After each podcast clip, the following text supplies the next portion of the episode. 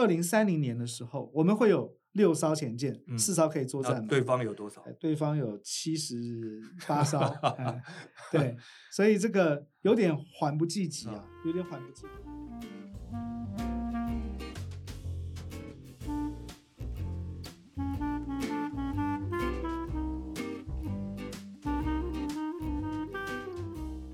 今天是二零二三年十月四号，我是黄崇松，我是李宗谦，我是小念，嗨，李威，好恶哦，好，又来到星期三了。今天我们要先请宗谦来带我们看最近最火红的新闻，有关军事、军武的新闻啊，麻烦宗谦。好，这个我。相信大家最近都有看到我们的这个国造潜舰下水命名仪式嘛？嗯，对，那大家都很开心哇！我们终于有一艘自己做的潜舰了。嗯，对，那感觉就是我们国家可以变得更安全。那呃，我们今天就要来谈这个海鲲号的故事啊，第一艘国造潜舰海鲲号。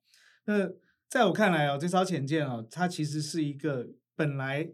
不可能会存在的，不可能会存在，它几乎是不可能存在。然后在这种不可能存在的情况下跑出来，然后成为现实，跟外星人有关吗？没有关系。对，但是我觉得这是一个非常非常神奇的潜舰，因为理应哦，在这个老共的封杀，然后还有这个各国的就是屈从，嗯，这个习大大的压力之下，理应我们是买不到也做不出来任何一艘潜舰。但是我们却做出来了，嗯、哼所以我觉得这个故事这个很可以来跟大家一起聊一聊哦。嗯、那呃，中华民国海军哦，它其实是在一九二四年成立，感觉 一九二四 年非常非常久。对，那今年是二零二三嘛，嗯、也就是明年就一百年了。哎、嗯，明年就一百年了。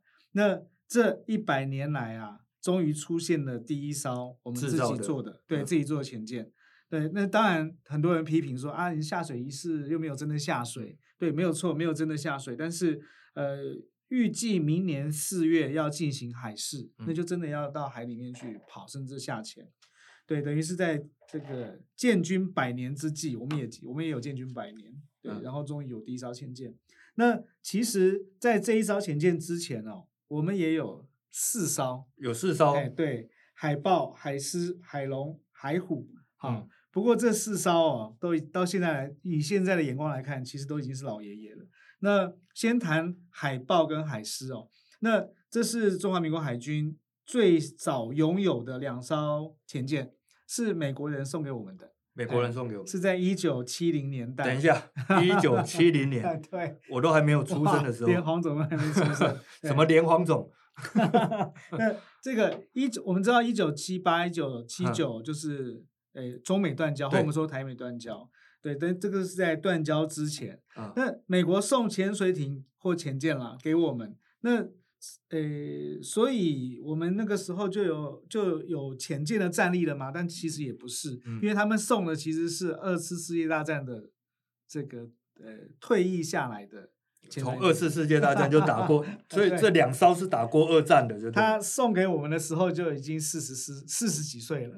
了解，送给我们的人四十几岁。对，到今天海豹的舰龄是七十九岁，海狮的舰龄是八十岁，因为他送给我们的时候没有给我们鱼雷，了解，所以等给等于是给我们训练用的。嗯，对，训练用的。那日本的军事杂志还为了这件事情啊，就是大概十年前吧，还来台湾特别做了一个专题。就是世界上最老的现役潜舰，就在台湾。这不知道是光荣还是讽刺啊？对，那这两艘潜舰就是因为潜舰，我们知道是要潜到海底去，海底的水压很大嘛，嗯、所以一般其实三四十年就会把它退役掉了。嗯，对，那这个用了七八十年，但我们又一直在维修跟补强，因为危险性啊。对，非常危险，所以他们现在啊，就中国就是海军大概几年前在有某次翻修之后有，有有证实说。现在的最大下潜深度其实只有一百五十公尺，一百五十公尺。对，那平常平常的这个呃潜航的这个深度大概是十几公尺而已。哇，真的、哦。对，所以根本就不敢潜深，就对，所以显然不符合。所以我们的潜舰都潜舰，听你讲起来都这么老、啊。对，呃，对，但不过有目前为止，不过有另外两艘了，啊、就我刚才讲的是海豹跟海狮。对，有另外两艘是海龙跟海虎。嗯、那海豹、海狮是一九七零年代美国送他们四十几岁的老潜舰给我们。嗯，那海海龙跟海虎是一九八零年代我们跟荷兰买的。哦，是买的，对，是荷兰买的。对，那我们本来要跟他订六艘，对，那他交了两艘之后就没了，就不敢再给了。啊，因为老共不爽。哦哦，对，就把这个中国跟荷兰的外交关系降级，从大使级降成代办级，所以所以也就没有后续的。对啊，他要跟中国做生意嘛，嗯、就想说不要这样子弄，所以就剩下四艘也不给了。那呃，其实虽然当初定了六艘，那就算他都给，呃，能不能形成战力也有疑问。虽然他算是新的潜舰，嗯、因为当初订合约的时候。这个合约是不含鱼雷的，啊、没有武器啊。对，那但他卖潜水艇给先借给我们了，但是他没有卖这个鱼雷，所以他交了两艘，但后面也就在也没有鱼雷。对，所以这两艘是没有鱼雷的。对，所以观赏用。我们是想尽办法跑去跟印尼，印尼有做鱼雷吗？对，跟印尼买。对。然后哦，印尼是因为他们他呃，因为世界上生产潜舰的大国包括美国，是包括呃荷兰，嗯啊，我们跟荷兰买嘛，包括德国，包括日本，嗯，对，那这个印尼的鱼雷是德国制的，西德了，那时候是西德，对，但是他授权印尼生产代工的，对对对对对对对，所以就跟他们买了一百一十七枚，嗯，然后后来因为这个美国跟中国，就美国越来越不想理中国，或越来越不怕中国，所以。美国后来也陆续卖了这个潜射，就潜水艇发射、潜舰发射的鱼叉飞弹，嗯，然后也卖了我们就 MK 四十八重型鱼，重型鱼就是用在这个海龙、海虎身上。但你看哦，我们一九八零年代就签了约，大概一九八三、八四就拿到这个潜水艇了、潜舰了。那但是呢，我们是过了十年、二十年，甚至三十年，一直到二零二零年，对，才拿到最后一批鱼雷。嗯、对，所以我们这个建军的过程也。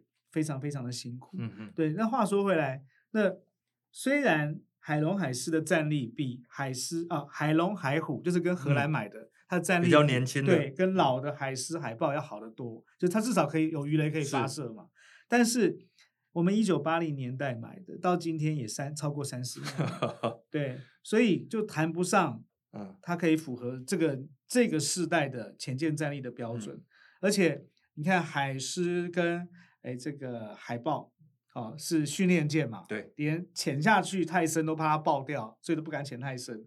那这个，所以真正能够作战，其实只有跟荷兰买的三十几岁的海龙跟海虎。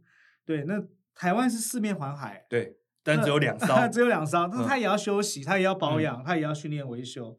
所以显然就是台湾的四艘潜舰战力是不足以满足台湾的。防卫需求的，我们那我们大概需要几艘？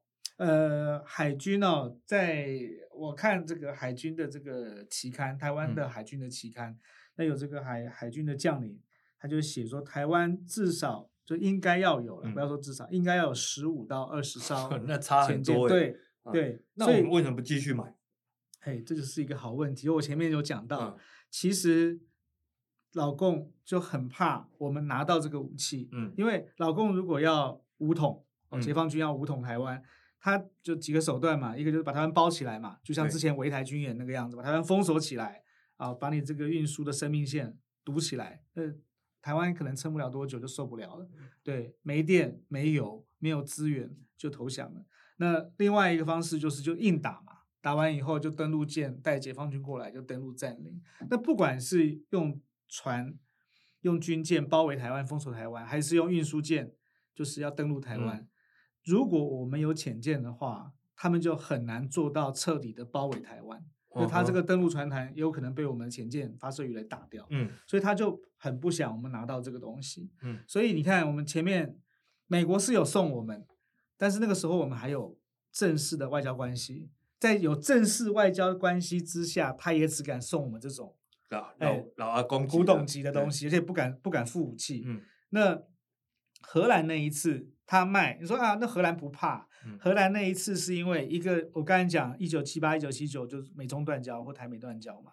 对，那美国对台湾事务的控制力或他的心思就没有放在这边，所以刚好那个时候碰到欧洲造船业大萧条，哦，哎，没有订单，那缺订单，对，荷兰造船厂快倒了。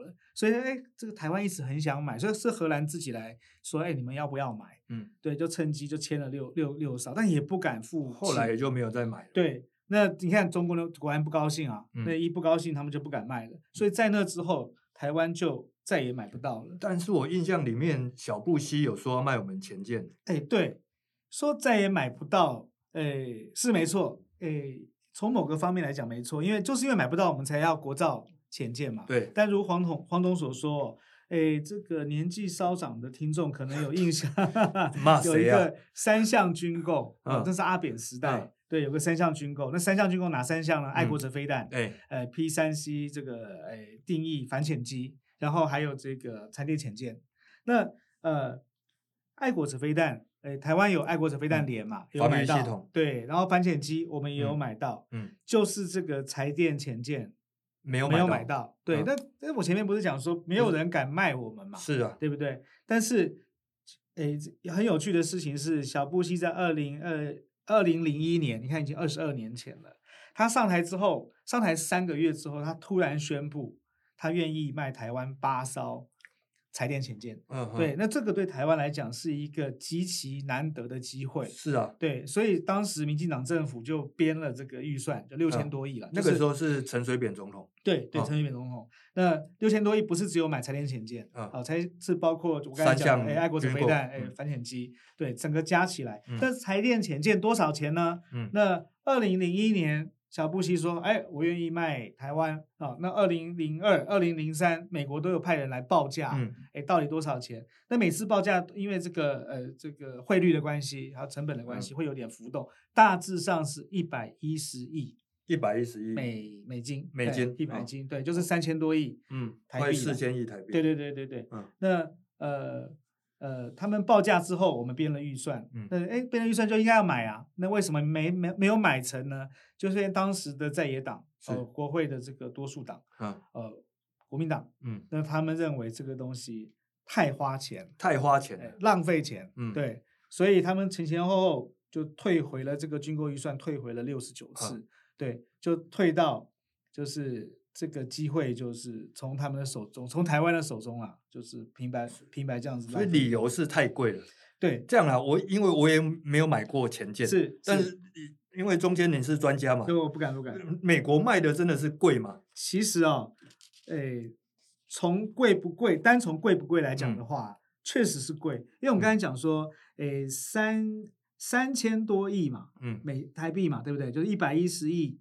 美金嘛，一百一十美金买八艘，所以一艘大概就是十三四亿美金。哦，一艘对，一艘是十三四亿。对，那基本的对，那到底这个东西贵不贵呢？嗯、那以当时的这个德国的呃最新型的潜舰二零九型，那个时候，对，包括这个俄罗斯的最新潜舰就基洛基洛型的，像越南就跟俄罗斯买就是买基洛型，嗯、大致上是这个都是柴电潜舰，嗯，好。三亿美金哦，那差了三四倍。对，嗯、对，我们就多了十亿嘛。嗯、他卖大概三两两两点五亿三亿，那美国卖我们十三四亿。嗯，对，那十三四亿可以买到什么样的东西呢？美国自己是核动力潜舰嘛，他们所有潜舰都是核动力，核动力潜舰一艘造价大概是二十亿左右，等于是已经四分之三台。嗯、对，核动力潜舰。那哎，感觉上国民党把这个关。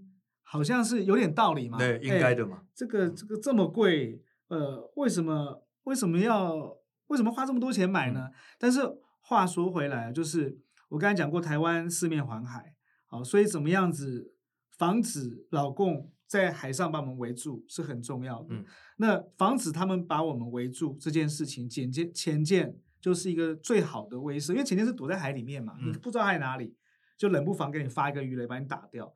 对，那我们就是缺少这种战力。那呃，更重要的是，就全世界没有国家愿意卖我们。对，那难得美国，因为最愿意跟老共掰手腕。嗯，那个时候，对，就对着枪对着干的，当当然就是美国世界警察嘛。嗯，那他难得有这个机会，呃，报价。那为什么美国要卖这么贵？是要削我们的钱吗？倒也不是，嗯，就是。我刚刚有讲过，美国的大概在呃二战之后，一九五零年代之后，美国的所有潜舰都是核动力，所以他们柴电潜舰的产线早就关掉了。嗯，对，那所以柴电动力潜舰也有就是每个世代的进步嘛，不同的技术。那所以美国也没有很好的，这等于是他要卖我们的时候，已经产线关掉半个世纪，他五十年没有研究过，没有做过这个东西。对，但是包括诺斯洛普格鲁曼，啊，就是美国的一个知名军火商，他当时当时刚好他买了一个造船厂，他就说，哎，我们愿意做啊，我们愿意做。那所以等于是美国要为了台湾开一条新的产线，对，新的产线，然后帮我们做，这个价格会比较高。对对，你说那这个呃有什么差别？你说自己做也许更好。其实，诶，大家可以想一个问题哦，像我们现在做了海鲲号嘛，对不对？嗯、做了第一艘，还没下，还没下水，嗯、还没海试，嗯、还没训练，所以能不能用，能不能打仗都还不知道哦。嗯、啊，我们预计是二零二五服役这一艘，我们看到那个蔡英文总统就直品里啊丢那个香槟，啊，那一艘潜水艇潜舰，现在是二零二三嘛，啊，二零二五服役，服役之后还要训练，真的就是。大家很熟悉怎么操作，然后各种战法怎么应对，那可能还需要几年，嗯，所以可能二零二六、二零二七这个前舰才是一个有战力的前舰，就是海鲲号这一艘。黄总不晓得你们听过一个名词叫做戴维森窗口？戴维森窗口没有？嗯、这个这个为什么叫戴维森呢？这个名字是美国前印太司令，嗯，好。戴维森，那为什么叫窗口呢？因为他他前几年在国会在备询的时候，他提到一件事情，就是他认为二零二七年解放军啊，中国就有能力可以侵略台湾，可以打台湾。嗯，对。那我刚才有讲说，海鲲号要形成战力，真正能用能打仗，大概就是二零二七年。所以我们有一艘。哎，对，我们现在是国造前舰要造八艘，对，我们做了一艘，然后二零二七打起来，请问后面七艘要怎么造？只要打起来就不可能再造了。但是如果这个产线是在国外，嗯，对，那台湾就算被围，它可以陆续甚至加加快进度帮我们造，嗯，对，所以这个就是一个很大的差距，而且我们是在一片。虚无之中摸索。其实我们现在说真的，像那个呃前参谋总长，就是国造前舰的主持的这个黄曙光上将，嗯、他就讲说，这个一定要步步谨慎，因为这是一个很困难的工作。是所以当然我们都希望他成功，但是他成不成功，我们现在说真的是不知道的事情。但是如果让美国去做的话，那美国虽然没有做做柴电潜舰，但它有做核动力潜舰。关键只在于就是发动机的那个原理不一样。嗯、对，所以我们是因为买不到了，人家不肯卖我，我们就自己来。对，没错。那这个蛮可惜的，就是当时因为在这个国会的或在野党的这个强力阻拦之下，我们最终就是没有编这个预算。然后呢，有趣的事情来了，就是看起来是国民党。不管为了什么原因啊，帮人人民看好荷包嘛，嗯、对，所以啊不要浪费这么多钱啊，怎么拿买核潜舰的钱去买柴电潜舰？怎么拿拿买宾士的钱买 Toyota 就对了啦。如果按照这么讲的话，马英九上台也不应该再跟美国买嘛，对不对？对啊。那好玩的一好玩的事情来了，嗯、马英九总统上来之后，他竟然对美国那个时候美国也换成奥巴马总统，嗯，对，想说可不就军购清单里面赫然发现有。柴电前建，这就很奇怪了。民进党政府要买的时候，你说不要买；等你自己要买的时候，呃，等你自己当总统的时候，你又说要买。问题就是那时候，美国政府也改朝换代，变成奥巴马。嗯、那那个时候美中关系也比较好，所以他也不太不再愿意答应我们这个请求。嗯、对，那这个时间一旦留，这个机会一旦错失掉，我们就等于美国都不愿意卖，就不会有任何国家愿意卖我们。但我们需要潜舰。嗯所以马英九在他这个执政的晚期就开启了潜舰国造计划。哦，有潜舰国造计划。那一直到蔡英文总统上台之后，就继续执行，嗯、对，然后就才把今天的海鲲号这个做出来。嗯、但是那呃，刚才也许各位各位听众有听到我讲说，这是一个几乎不可能存在嘛，嗯，那就不就自己做就好了嘛，对。问题就是。潜舰它有一些关键的技术，因为它不是浮在水面上的。但是我潜舰很难吗？哎、欸，很难。有一我们有一个委员马文军委员，他在 咨询的时候，他说中国农民三万块可以做一台，潜舰，台湾要花多少钱？花几十亿。他他应该是在抖音上看到了，嗯、对，但我没有看到这个抖音。嗯、呃呃，如果只是用弄一个空壳，然后可以潜到水面以下，嗯、以下对，这个这个，也许我觉得不用三万块，我跟黄总 几千块也 就做出来，但是。哎，潜舰要能够作战哦。对，那尤其是因为现在有这个反潜机嘛。对，这要问这个正经的来讲，潜舰它的难的技术在哪边？哎，这个抗水压就是一个非常难的技术，因为在没有反潜技术之前，就是潜舰潜下去之后，我们就看不到它嘛。嗯，所以也没办法，既然看不到，就打不到嘛。嗯，对。但是现在有反潜技术、各种声呐技术之后，呃。只要下潜大概在两百公尺、一百公尺、一百五十公尺以以内的，好，没有潜到这个深度，都容易被抓到，就容易被抓到。你要躲开这些反潜机的这个探查，嗯、要潜到两百公尺以下。嗯、所以刚才我就讲嘛，这个我们老旧的海狮跟海豹，它最勉强很 危险，一出海就被抓到了，对，也只能潜到一百 五。所以它潜得再深，也躲不过老共的反潜机。嗯、对，那这个我不相信。这个中国农民 花了三万块 可以做出哎海海底下两百公尺，对，那个是挖海深的啦，所以 非常深哎。对，那呃以以这个我们自己国造潜舰来讲啊，那海呃中华民国海军也有也有表示说，如果把潜舰的装备依照依照这个购买或者是制造难度来分，嗯、可以分成绿区。黄区、红区，哎，红黄绿啊。嗯、那这个红黄绿的意思就是，绿区就是我们绝对可以自己做的，最容易取得嘛，哎，自己这可以自己做的。嗯、那黄区是呢，有难度，但是我们可以试试看的，嗯、哎，有自制的潜力，有，有希望，嗯、有可能。哎，红区就是基本上没有办法做不出来。对，你说十年后、二十年后慢慢研发，也许有可能，但现在是做不出来。缓不济急。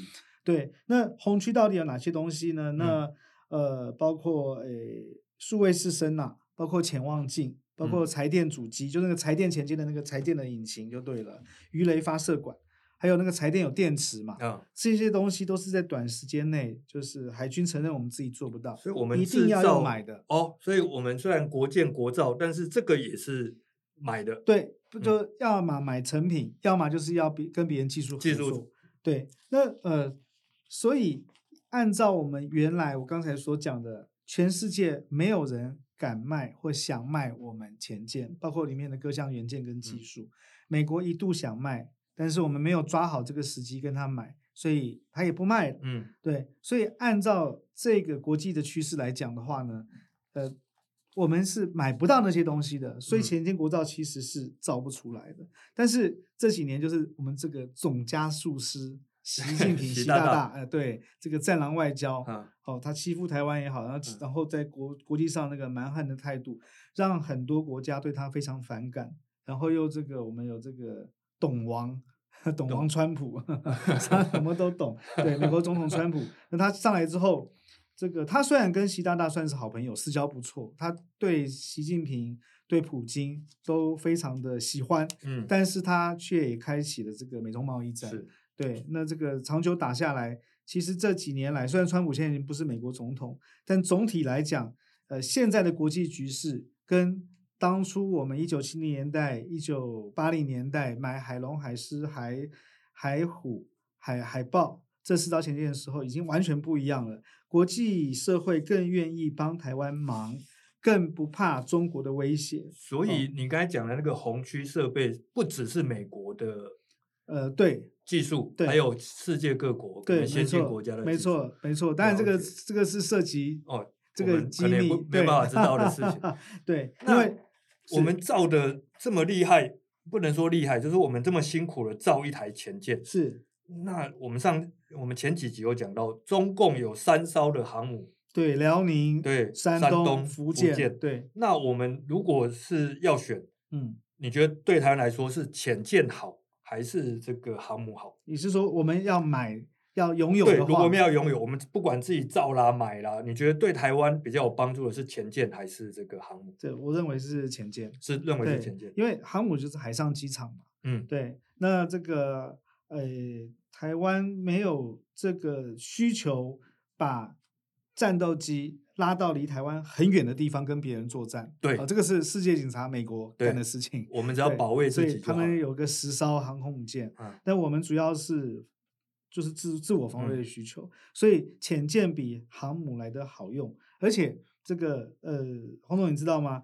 在二零零五年的时候哦，瑞典跟美国曾经做过一次联合军军演，嗯，哦，海上的军演，就是瑞典出潜舰。嗯，美国出雷根号航母战斗群，美国最强的，对，然后就是来就是办红军蓝军了，哎，对，假设假设双方是敌人来打打看，对，这个黄总你觉得是瑞典会赢？瑞典出潜舰还是出航母战斗群？不是一艘航母哦，航母战斗群包括航空母舰上面的舰载机，包括驱逐舰，包括核动力潜舰，一个战斗群还有，整套的，对，那。你觉得谁赢了？如果其实我从小考试考到大，这样子问我当然知 道要回答潜舰。不过 不过，如果是用理性推想，我会觉得是航母比较厉害，因为它毕竟有战斗群嘛，是有反潜的能力啊。是，当然这个如果瑞典跟美国打，瑞典是一定输的。但是就那次演习的结果，那次演习结果就是呃，美军的这个雷根号航母战斗群怎么样也抓不到。海里的这个瑞典的潜舰，嗯、它是有全绝气推进技术，嗯、就是不不用上浮去换气，所以可以待在海底很久，可以待的比较久，可以待待几个礼拜，嗯、一两个礼拜。对，所以它可以不用浮出来。然后美国的有当然也有反潜机啊，美国航空母舰上当然有反潜机，嗯、找不到找不到的结果就是，它当然是用模拟的啦，就它发射鱼雷把这个击中雷根号航空母舰，所以当然我们不知道。海鲲号到底会不会成功？我们都希望它成功。嗯、有没有像瑞典的那么强？对，但我也也不知道海鲲号。但海鲲号是据现在的这个海军公布的资料，是我们没有绝气推进技术，嗯、所以我们需要我们能够潜持续潜航的时间就会短。好，那到底会多短？这个也要整个海试之后才会有数据。但是就一周内了，就几天就要上来一次，所以被抓到机会就大。但是如果是前舰对航母的话，确实有机会前舰可以集呃把这个击沉。尤其是美军的航母，嗯、所以这个潜舰对台湾来说是非常重要、非常重要的武器。对，那呃，另外一点啊，就是华府智库哦，战略与国际研究中心，我们叫 CSIS，它今年年初有发布一篇这个兵推报告，啊，它兵推报告做了二十四次、二十四场，哦，这个台海的兵推，就是老共啊打台湾啦，然后美国来帮台湾，好，这样子。那这二十四场大部分的结局都是台美联军惨胜，嗯，好、哦、惨胜。但是呃，这个兵推有指出，兵推报告有指出一个非常重要的一个结果，就是呃，潜舰是非常重要的保护台湾的武器。嗯哼，那呃，在这个兵推里面。因为我刚才讲这个海龙、海虎、海狮、海豹，因为战力太差，所以他把台湾设置为没有前舰就对了啦。在那个兵推里面，兵推里面是没有前舰。对，那说哎，他没有兵推怎么？那那是用谁的前舰？呃，美国出了五十艘，五十艘，五十艘，对，出了五十艘前舰。那在兵推的过程中，这个大家可以参考了。嗯，美军的前舰每三天半就可以集成两艘。解放军的两栖舰，嗯哼，对，三天半就可以集成两艘。那这个兵推都是模拟两周啦，啊，两周内把它打完，就假设打两周。那这两个礼拜的时间就可以集成六十四艘解放军的军舰。所以有没有这个潜舰？大家可以这样想：如果没有这些潜舰的话，这六十四艘就可以毫发无伤的攻击台湾，或者是登陆台湾。对，所以潜舰变成是一个非常非常，所以你会选潜舰？对，我会选潜舰。对，那台湾目前我们这个海鲲号，你觉得技术方面啊，攻击力方面，你觉得是怎样？是，如果是攻击力方面的话，因为我们拿的，我们装备的会是美军的武器啊，包、嗯、包括美军的这个鱼叉飞弹，它可以打水面的军舰。也可以打陆上的目标哦，它不是只能打鱼鱼雷，好像只能打对方的潜水艇，对，或打对方的船。鱼雷怎么打陆上的目标嘛？但是我们有装呃美军的这个重型鱼雷，也有装鱼叉飞弹，对，所以攻击能力方面是相当的优异，多元的。对，但是问题是潜舰最重要的就是要躲起来，是，然后偷打。嗯，所以你能不能够躲起来，就牵涉到你这个下潜的深度。对那个逆中的程度，对那静音的程度，嗯静音就是你的发电机、你的那个螺旋桨，还有你的这个隔音瓦，嗯，好、嗯，这个技术到不到位？那这些东西目前都是未知数。那当然，我们二零二三年九月二十八号已经举行了下水典礼，下水典礼，明年四月预计要进行海试，二零二四年四月。顺利的话，二零二五年服役，哦、呃，就是变成就是编入海军，但是在服役之后才要开始正式的训练，形成战力嘛，所以他真的可以拿出去作战，可能是二零二六。二零二七只有一艘，一艘。那第二，嗯、我们预计会做八艘嘛？嗯。那现在海军定呃定定的时程是第二艘会在二零二七年下水，嗯、好，就是四年后。但是它要形成战力，可能又要在四年后的两年或三年后，也就是二零三零。那二零等于是说二零三零年的时候，台湾这边最理想的状况，也就是海龙、海虎、海狮、海豹、海鲲。哎，八十几岁的加上四十几岁的，然后加上、哦、那个时候已经不止八十几，对对对，加上这个海鲲，那、嗯、第二艘还没命名，但我们不知道是海什么。了、那台湾的前舰都叫海什么海什么，嗯、都是动物。对，那就六艘，而且六艘里面两艘训练舰嘛，好，所以就是四艘。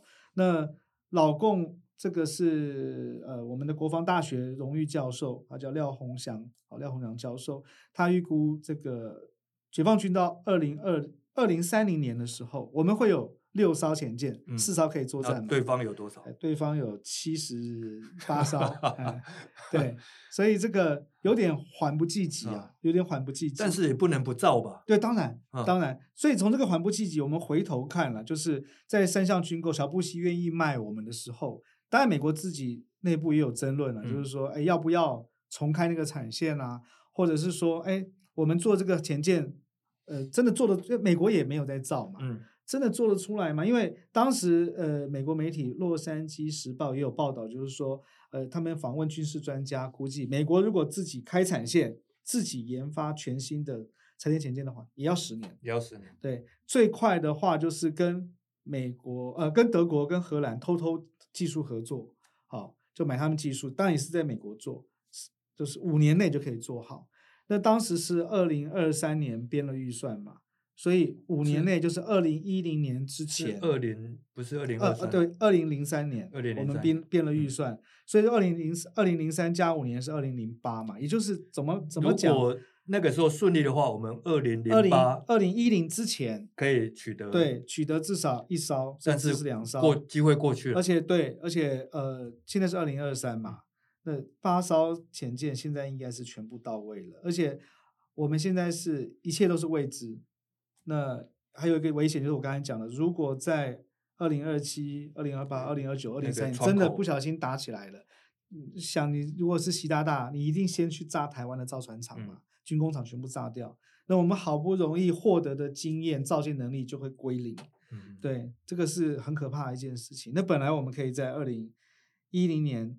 呃，开始获得前舰，那现在已经整个前舰部队已经成军了。对，那这是一个非常非常可惜的事情。是，不过回头想，现在也是一个好机会，毕竟我们取得有机会取得了一些红区的设备。呃，对，哦，那没有错。如果要把握机会，让这一次我们的潜舰能够顺利成军，这是一个另外一个好机会了。是是，所以我们都希望这个海鲲号。明年海试顺利成功，然后二零二五年顺利服役，而且呃，海鲲号是原型舰嘛，嗯、意思就是说这是从零开始，以后要根据它来对。那它测试的结果什么地方不好用，什么地方设计的不对，那所以第二艘以后才是台湾潜舰真正就是发挥展现战力的时刻。嗯、所以我们也希望二第二艘。呃，都叫海鲲级，这一级都叫海鲲级。啊、海鲲级对，第二艘以后的这个量产型的海鲲级可以尽快问世，而且可以把它调整得当，嗯、然后扮演这个防卫我们台湾的这个重要任务。大家有看亚运吗？亚运吗？哎，没有，都没有看，还要买 门票吗？亚运看电视就有了，要亚运看电视就可以了。没有时间看电视，不是都还要买那 个通行证还是什么，包一个月之类的？爱尔达还是什么？对啊，对啊，对啊，不用吗？哦，我不好意思，我也其实也没看，我都看新闻。对，但是有比较比较注意的新闻吧，有一有一个很红啊，那个滑冰的蛮红的，嗯，滑冰也蛮红，哦那个叫滑轮什么滑轮溜冰哦。好像是，好像是。我们刚刚赢但我有韩国分不，出来。害韩国人得要去当兵的那一那一幕，有诶、那个最近看到很多图片都一直有在推播啊、就是有这个滑轮的这个故事，这蛮好看。还有棒球，嗯，也不小心是不是赢韩国了？四比零，四比零完崩，因为对派了三个长头发的，对，据说下次都长头发，对对，据说下次台那个台湾队已经演演拟出战术了，整队留长发，整队留长头发，不只要投手就好了，那看不出球从头发哪里出来，所以中间有机会那个上场后援。太长了一点，不其符合他们的头发长度比较像那个巨人队以前的投手叫林瑟康，哦是哦对，或者就那个 Steve Nash，像 Nash 那个，然后留在后肩上这样的，对对对对对对对，因为中间的头发很长，中间头发到腰了，到腰，对对，各位，因为各位朋友没有看到，其实中间头发长。我一开始遇到他，我第一次应该不是第一次怎，么变成讲我的头？对我后来就问中间说：“哎，你是不是喜欢摇滚乐？是不是喜欢打野球？”就两项都被我猜对，对，真的吗？真的。真的，你喜欢吗？喜欢啊，他以前是大学垒球队的吧，呃，对，大系队的嘛我打过，对，对，所以看得出来。好，不过回到不是不要聊中间的头发了，对，我们回到这个亚运，亚运棒球其实我没有看，但是这一次好像打的，如果因为赢韩国嘛，以前有一个一个主播常常讲什么，好想赢韩国徐展元，哦，徐展元好想赢韩国，还拍广告哦，好想赢韩国，所以这次棒球赢了韩国，好像蛮开心。我们现在累积到现在好像拿了几十面的奖牌了。应该十几面吧？哈哈，我查了，拿了四十面哦，啊，四十面，四十面金牌，吗？金牌没有三奖牌就是金银哦铜，嗯哦，哎应该是金牌十几面，金牌对，金牌十二面吧十，二面，金牌十二面，然后银牌十面，铜牌各位算得出来了吧？十八面，当机没一大早考数学，当机，所以这次成绩不错。我想起我小时候第一次看这种运动比赛，那个时候大概是就是加农去打甲子园的时候，没有没有那么老哦，你们要回做一下反应好不阿好？宙吗？我真的不知道那个是什么。日本时代加农打进甲子园，我小时候大概我中年级以后，然后大概是一九八零年左右，中年三四年级，那时候台湾的少棒青少棒。对，刚好在世界很有名，有一个地方叫做威廉波特，那搞不搞不好是我第一个有印象的外国的小镇的地名。嗯，威廉波特据说蛮小的，不是很大的城，但我一直记得很清楚。那个时候常常赢呢、你有看过威廉波特吗？中间我说说说真的，我没看过。你没看过？对，代沟是一条很长很长的沟。那立伟总算有开过看过了吧？你有看过威廉波特少棒赛吗？我不知道你不知道 哇，那个时候其实威廉波特少棒赛是都要半夜起来看哦。你说一九多少？一九八零年前后，还没出世？你还没出席哦，哎呀，我还没出生。小聂有看过吧？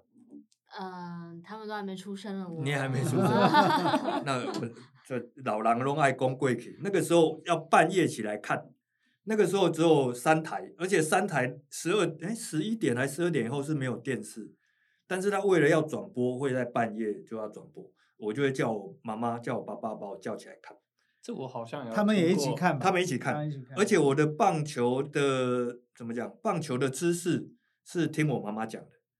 他就边看，然后边跟我解说为什么这样，所以那一段还是蛮青涩，但是蛮温暖的时候会想起来。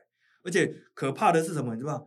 那时候我都觉得那时候的棒球选手压力好大，因为他们你们可能不太能理解。我每次我从小看棒球赛，特别是这种世界赛，我都很替那些球员紧张。我看那个内野手，我都觉得应该有包尿布。为什么？你知道干嘛扣带几包？感觉他就很紧张到好像已经大便在裤子上那种感觉，每个人脸都是青的，你知道为什么会这样？不知道哎。不知道。我们现在看现在的棒球赛可能没那种感觉，中间应该知道为什么，为什么？因为 对，中间都故意装年轻，因为他们背负着国仇家恨，你知道吗？哦，台湾那个时候没有在国际上是没有什么能见度，对，那能够打棒球拿冠军，不管是什么杯啦，多有没有人注意？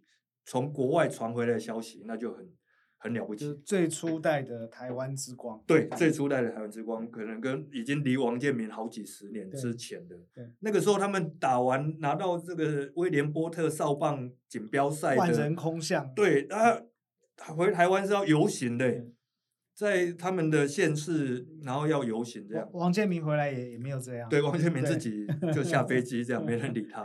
对。但那个时代已经，那个时候对我来说，那个是一个我我觉得那运动员背负的很多的压力在身上。那我也觉得与有荣焉呐。嗯。那但是跟现在状况有没有一样？我那天看了一个问题，我觉得蛮好的。他说台湾的国球是什么？棒球。棒球。篮球。立委不打篮球，装的跟完全都不知道。小念觉 得台湾的国球是什么？国球是什么？嗯，嗯，我也觉得是棒球啊。你也觉得棒球？其实不是。那个人分析，他说台湾的国球是赢球。赢球是什么球？赢球就是要赢了，不管你打什么球，赢了球就是哦，赢球。就是我们的国球。跟我小时候那个感觉一样，赢了球我都觉得哇，台湾实在太棒了，中华民国太强了。但现在这一次好像比较没有感觉那样。这一次你是说亚运吗？亚运是不是因为这个赛事不够大？哦，亚运在对吼，因为它不是世界性的。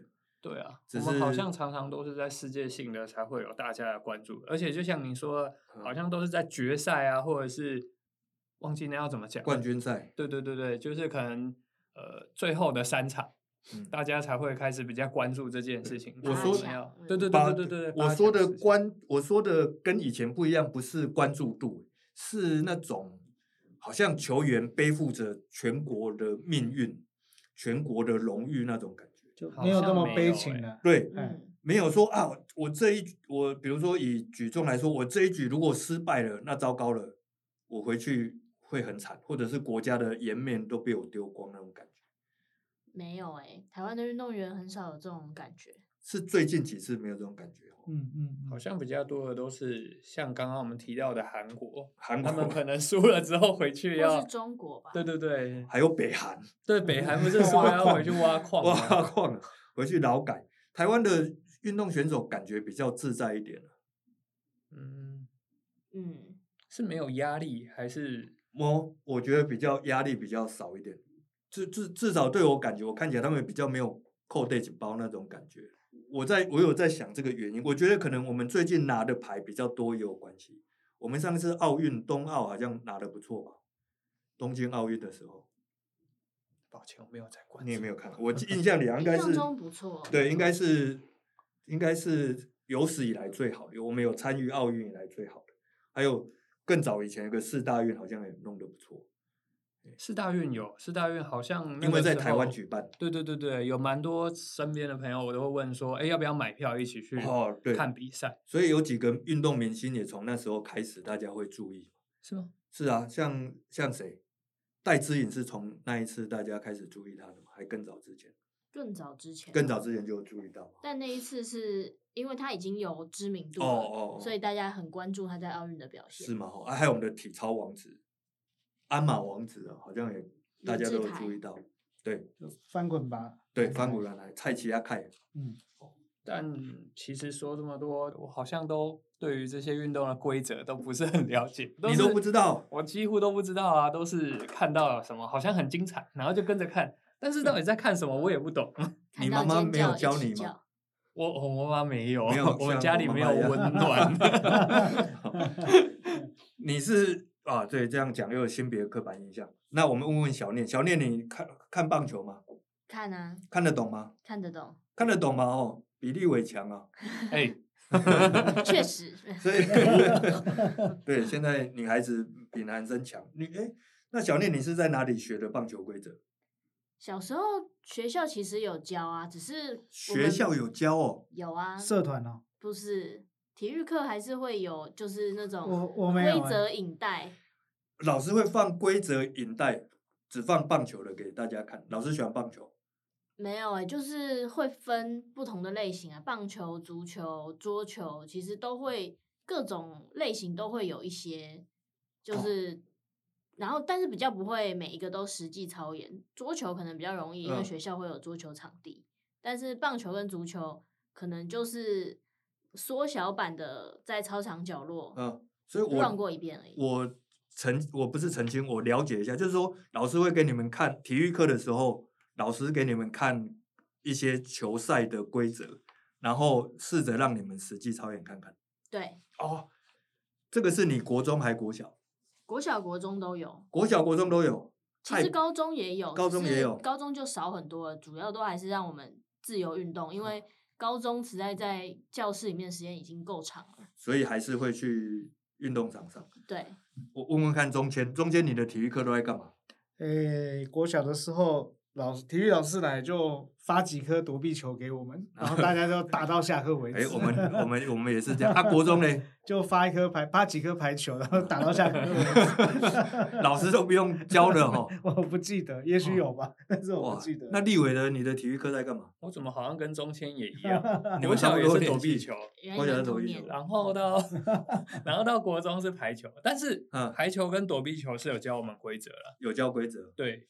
你的躲避球规则是斗球而弹平的那个规则 吗？你是说可以丢出火焰的吗？对不对？那个算犯规还是不算？如果没有带赖打上去，应该没有算犯规。我的意思说，你们的规则是以前小时候打的，还是后来有那种好像？现在有新式的。对，新式。那我觉得应该是旧的，旧式的嘛。其实我没有很在乎躲避球。哦。重点是我的体育课就很可怜了。我国小是怎样？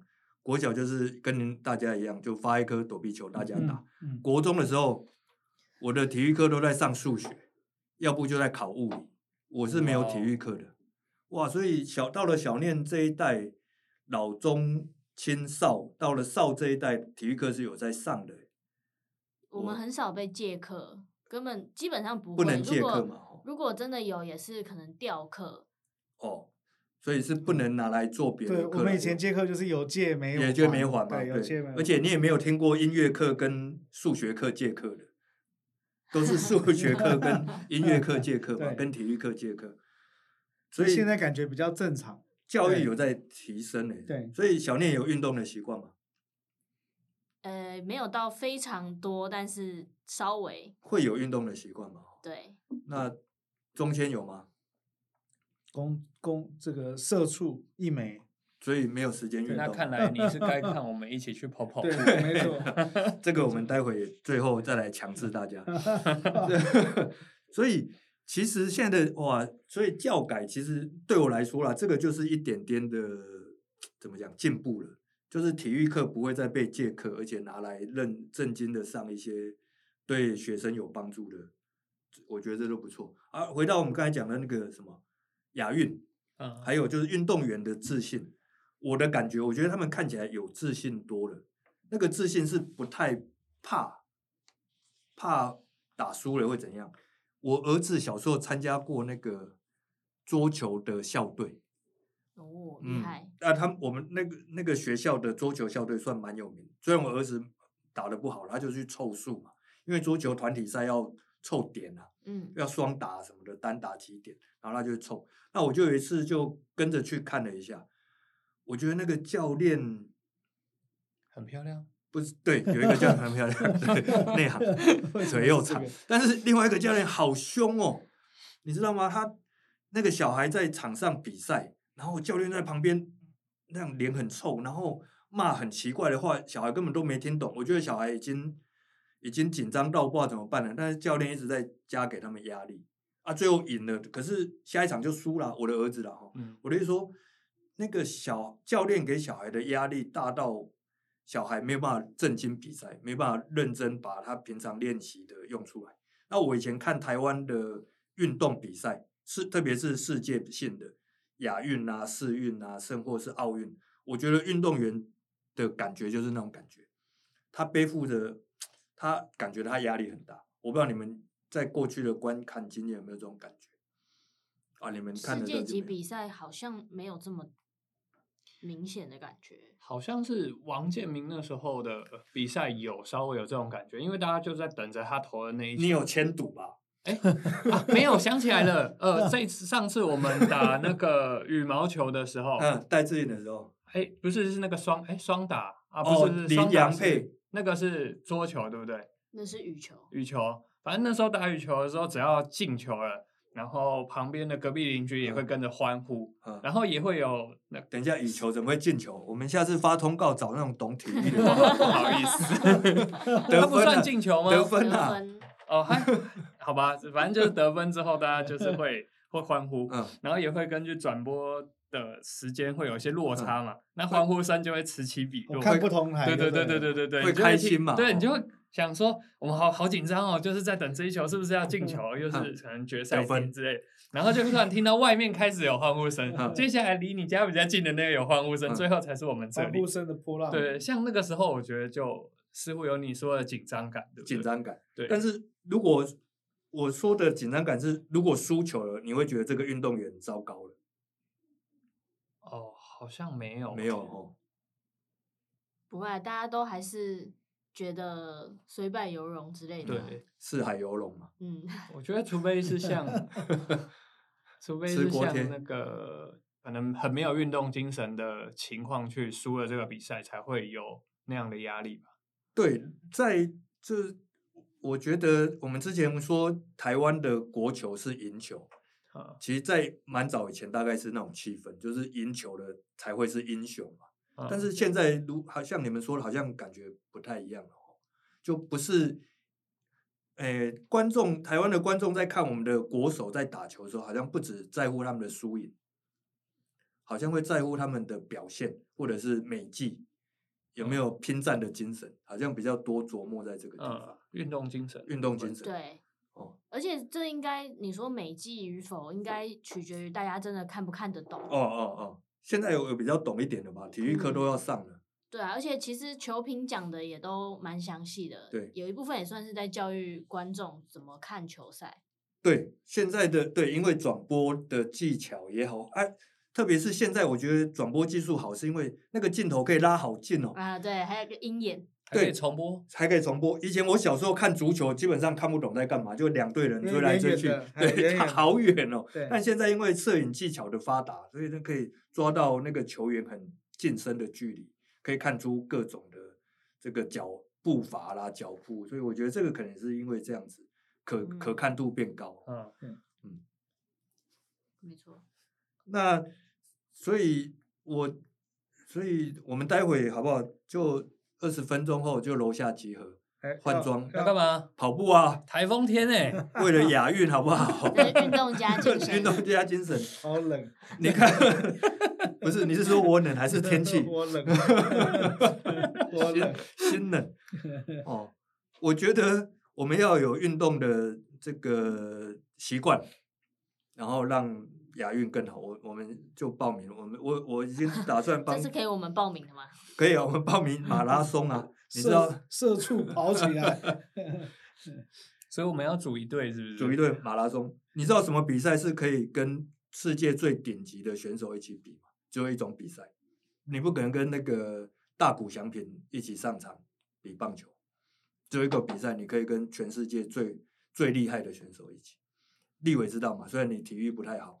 马拉松对，马拉松可以跑在最后面，但是不是会有跑步 的，就是出发的时间不一样？对，出发时间不一样，但是在同一个赛道，在在同一个诶、欸，出发时间可能会差个可能一二十分钟。他们精英跑者会先出发，那这种市民跑者会，但是是同一个比赛啊。那这样不是会有很多人去骚扰他们吗？不会，你追得上吗？对，没错，你追不到，追不到吗？